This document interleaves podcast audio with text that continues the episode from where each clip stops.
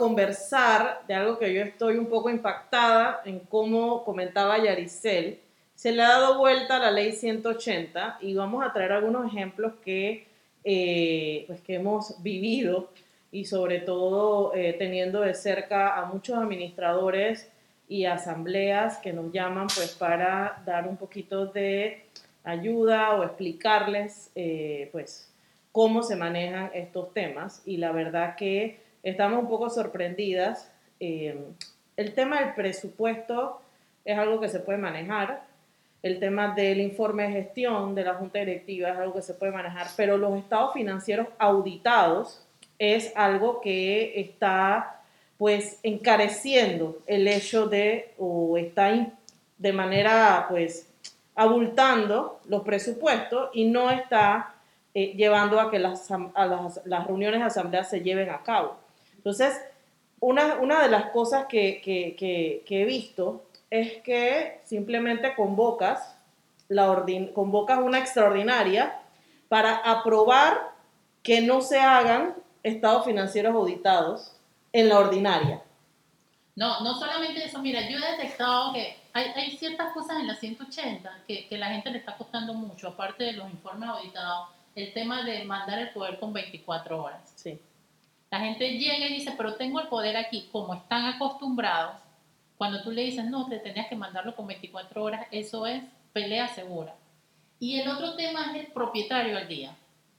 También el propietario al día, eso ha vuelto loco mucho a las personas. Entonces, la docencia a veces no, no, no sirve tampoco, tienes que ponerte un poco. No, y la infinidad de interpretaciones, porque sabes que juntas a tres abogados y son tres interpretaciones distintas.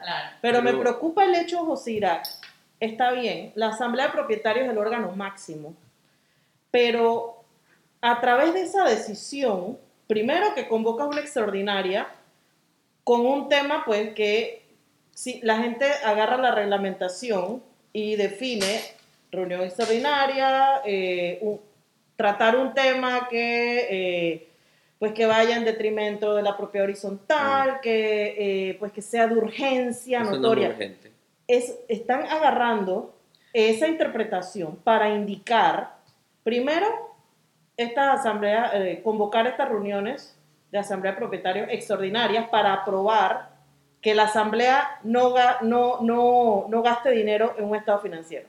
Están haciendo una extraordinaria para eh, tratar temas como que la junta directiva no pudo convocar en pandemia durante todo el 2020 y ahora ellos quieren tratar temas urgentes y tomar decisiones en extraordinaria. Aparte que se agarran de que la junta directiva no pudo convocar en el 2020 por pandemia y hay propietarios que dicen, ok, vamos por derecho propio porque no convocaste en el 20. O sea, ahora ¿cómo hacemos? Nadie pudo convocar en el, en el 2020 hasta noviembre y en noviembre la, ley te dice que ahora tienes que gastar en pandemia, en donde no se recolectó cuota de gastos comunes muy probablemente a cabalidad para sacar para un estado financiero. Bueno, es que el, yo lo que pienso ahí es que hubo una buena intención de querer regular y poner unos seguros. Aclarar.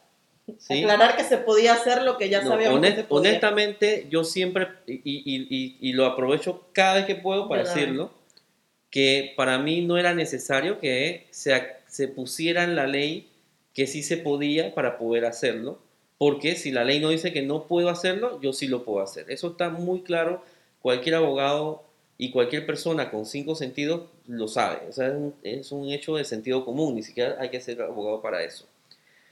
Lo otro es que, claro, por querer poner un seguro para que las juntas directivas y las administraciones que tenían muchas quejas de que se quedaban con dinero, etcétera, entonces tú no te me vas si no presentas un estado auditado. ¿Sí? Y es un problema porque, como decíamos hace un rato, no hay, en la mayoría de, de las propiedades horizontales, no hay dinero de sobra.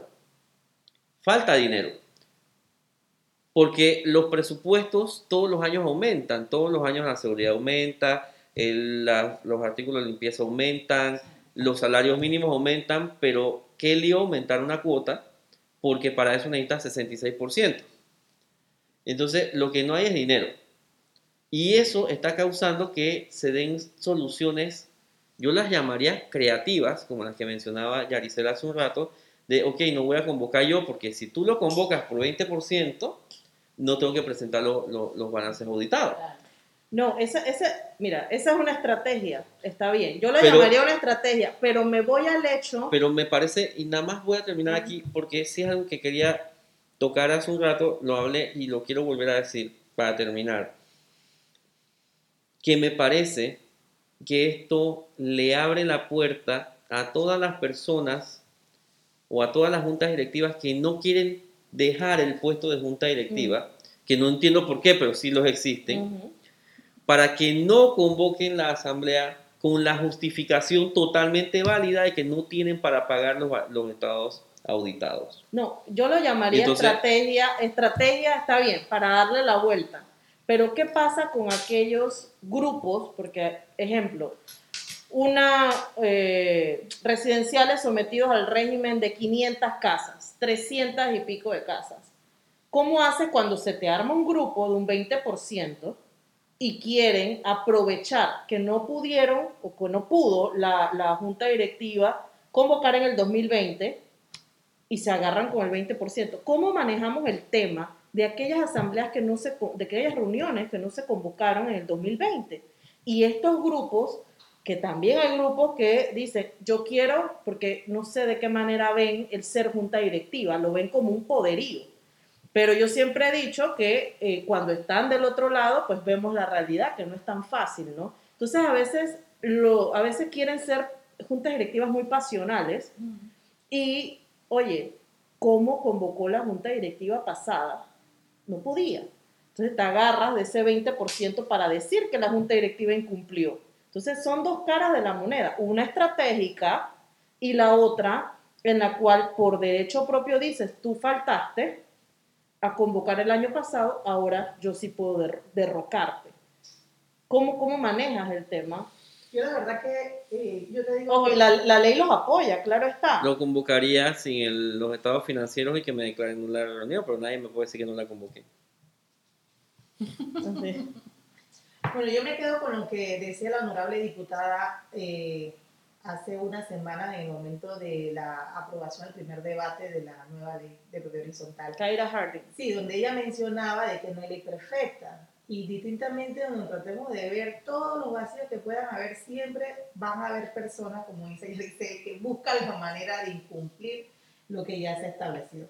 Porque como tú dices, son 50-50, porque a pesar que ya la ley habla de que los informes deben ser presentados, que deben estar editados y esto, esto, lo otro, ahora pareciera ser como cuando he mencionado aquí, como que es nuevo para muchos. Entonces, como que la gente, entonces, inclusive hay junta directiva o un presidente, junta directiva, que nunca había presentado nada porque no le daba la gana, pero ahora la ley, se, ahora muchos se enteran que deben de presentar ahorita. Entonces, también se dio la oportunidad para muchos que nunca habían presentado nada, se le hubiese podido realizar esta exigencia a través de un 20% o de alguna manera se sintieran obligados a presentárselo porque ya la ley se lo estaba exigiendo. O sea que se dan situaciones y situaciones, eh, eh, no todas a favor, no todas en contra, pero ahorita mismo eh, las personas están haciendo como a buen panameño sería vaya la vara.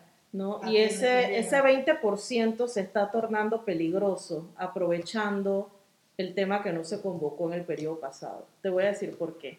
Porque lamentablemente asistí a una reunión de asamblea de propietarios en donde estaba yo como administradora, consultora eh, a un propietario que representé y estaba una, una pues, colega de ustedes, profesional de derecho, y creo que la información del ese 20% hay que dar más docencia, hay que aclarar. Ese 20% es para convocar. Únicamente. Únicamente. Ese 20% no es para derrocar absolutamente a nadie y ni puede tomar decisiones. Ni puede tomar decisiones con ese 20%. Yo estaba con sed de aclarar eso porque yo, yo me quedé impactada del hecho que estamos tomando el derecho propio para tomar decisiones que en la ley está claro qué porcentaje se necesita. Un orden del día de 12 puntos. Un orden del día en el cual había cambio de cuota de gastos comunes. Entonces, me sorprendía y, de verdad traté sobremanera de, indicarle a los propietarios que ese 20% no era para tomar decisiones de este tipo. Y, bueno, o sea, la verdad que, que, quedé bien sorprendida. También el tema de eh, los promotores fideicomisos, el tema de, de, cuando los promotores tienen bastantes unidades inmobiliarias, los votos, cómo se toman, es una confusión muy grande. El tema de los fideicomisos es otro tema muy grande. Yo, yo honestamente no sé, yo no sé si tú quieres hablar sobre eso, porque yo no siento que haya una confusión.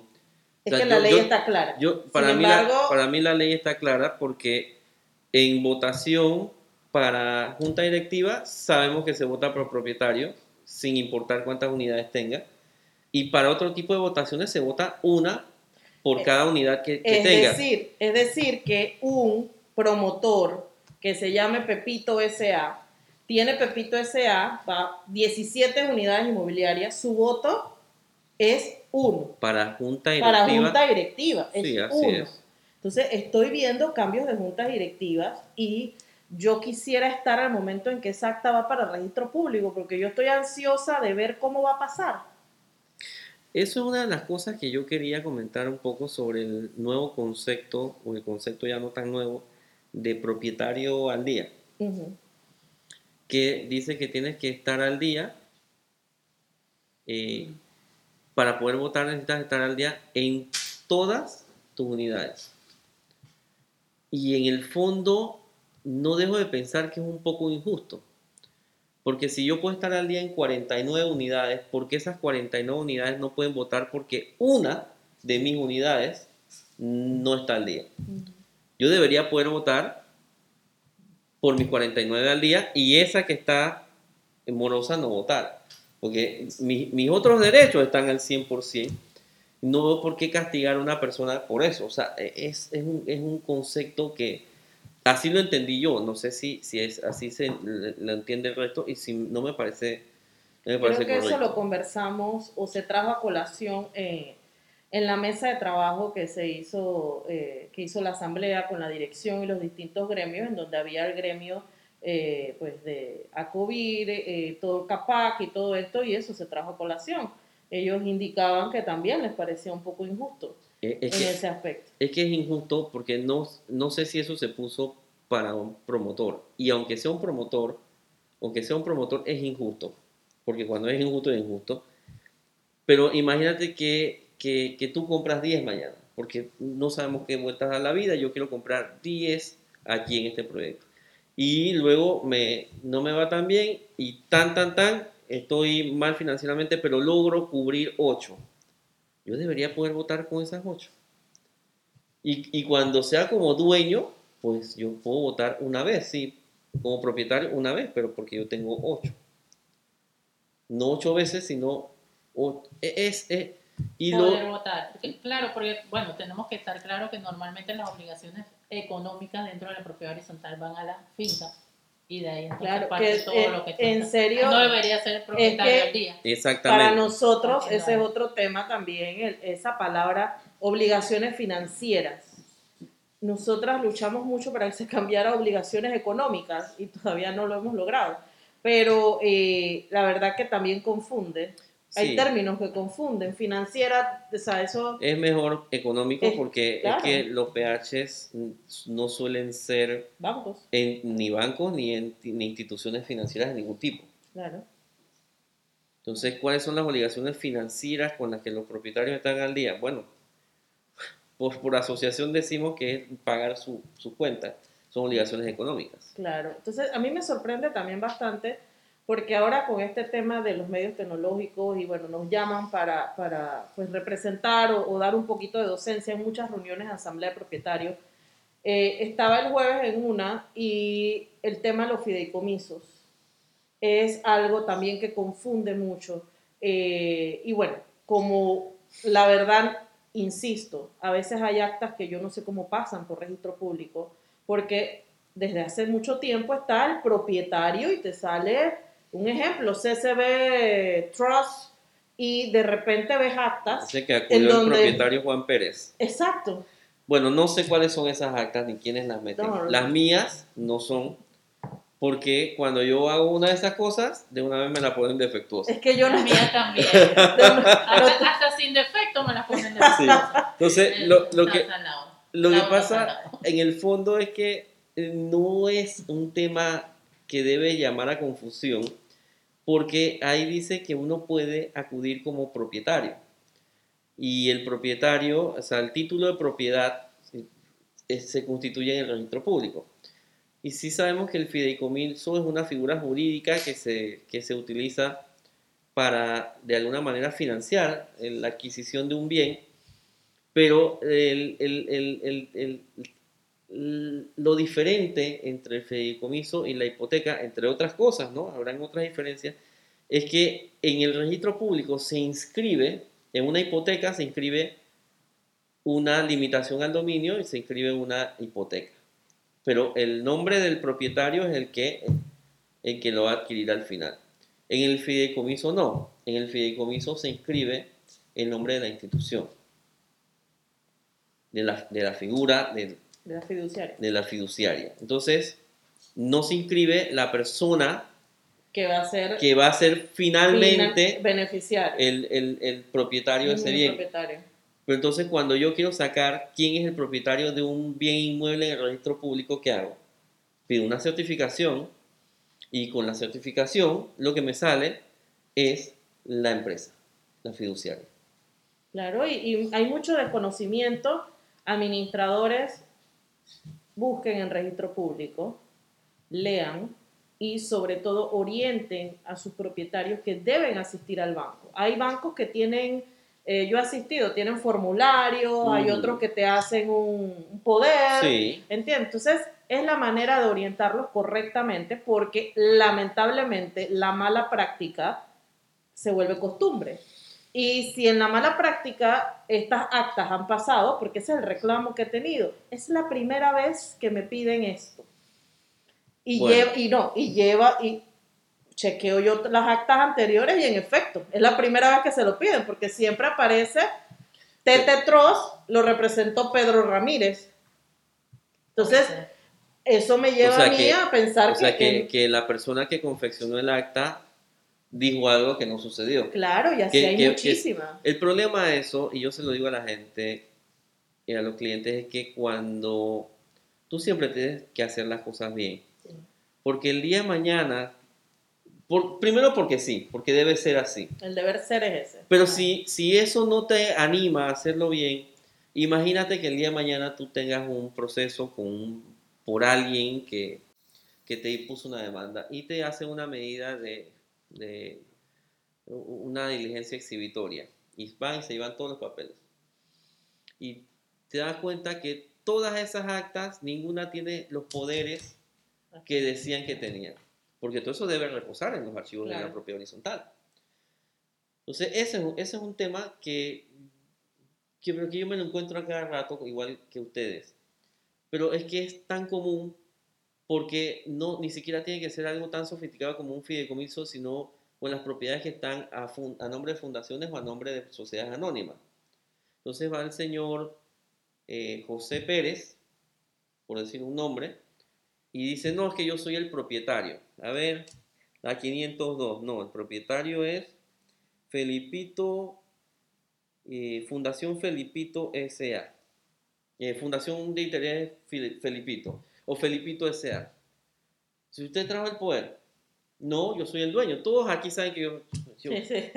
Todos saben que yo vivo saben, ahí. Todos saben que yo vivo ahí. Todos saben que yo vivo ahí, que yo soy el dueño. Bueno, para empezar, que el hecho de que una persona viva ahí no quiere decir que sea el dueño. Pues yo quiero ver las acciones. O sea, no, no, vamos a entrar en el tema de que, bueno, enséñame tu acción, pues, de que tú eres el dueño. No, trae tu poder. Porque el dueño es el que consta inscrito en el registro público. El propietario, dueño, como le quieran llamar, el propietario es el que consta inscrito en el registro público. Y eso tiene que estar muy claro para que no andemos inventando y luego maquillando actas porque mándame los 30 poderes que hacen falta. Ah, es que no los tengo. ¿Los puedo conseguir ahora? Sí, sí.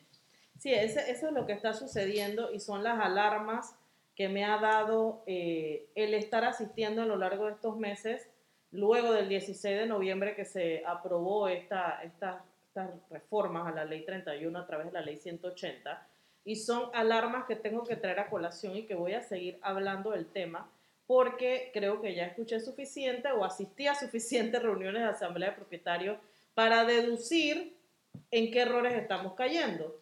Y deducir, como dice Jennifer, de qué manera le están dando la vuelta a la ley. Entonces, me preocupa sobremanera el tema de eh, estas aprobaciones de, eh, de propietarios, de asamblea de propietarios, donde como autoridad máxima les indican ustedes aprueban que no se presente estado financiero y allá va. Pero eso, no, ese sí no es una buena forma de darle la vuelta a la ley. Porque en la decisión de una asamblea de propietarios no está por encima de la ley.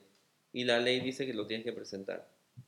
Claro. No, y esto, como las asambleas que se celebran para no tener administrador y ahorrarse ese dinero. Así es. Esa es una nueva. También. No, o asamblea para decir, o sea, hay... Yo no sé quién está asesorando a toda esa gente. Yo no sé quién nos está asesorando. La imaginación. Eh, o, no están recibiendo ninguna asesoría, lo más probable es que sea eso. Pero honestamente, tú no puedes como asamblea decir eh, el artículo 32 de la ley. No, ese no lo vamos a cumplir. Nosotros, nosotros vamos a hacerlo diferente. No, el, si fuera por eso que no haya ley que la asamblea. el, el, 51, no, ese, ese tampoco lo vamos a cumplir vamos a cumplirlo de esta otra forma porque como nosotros somos asamblea, nosotros somos la autoridad soberanos. No es cierto. Primero la constitución, luego la ley 31, luego las asambleas, decisiones de asamblea, siempre y cuando no violen las leyes superiores. Claro. Bueno, yo creo que hemos abarcado varias eh, pues, interrogantes, varios temas que quería tratar con ustedes eh, expertos en, el tema, ¿no?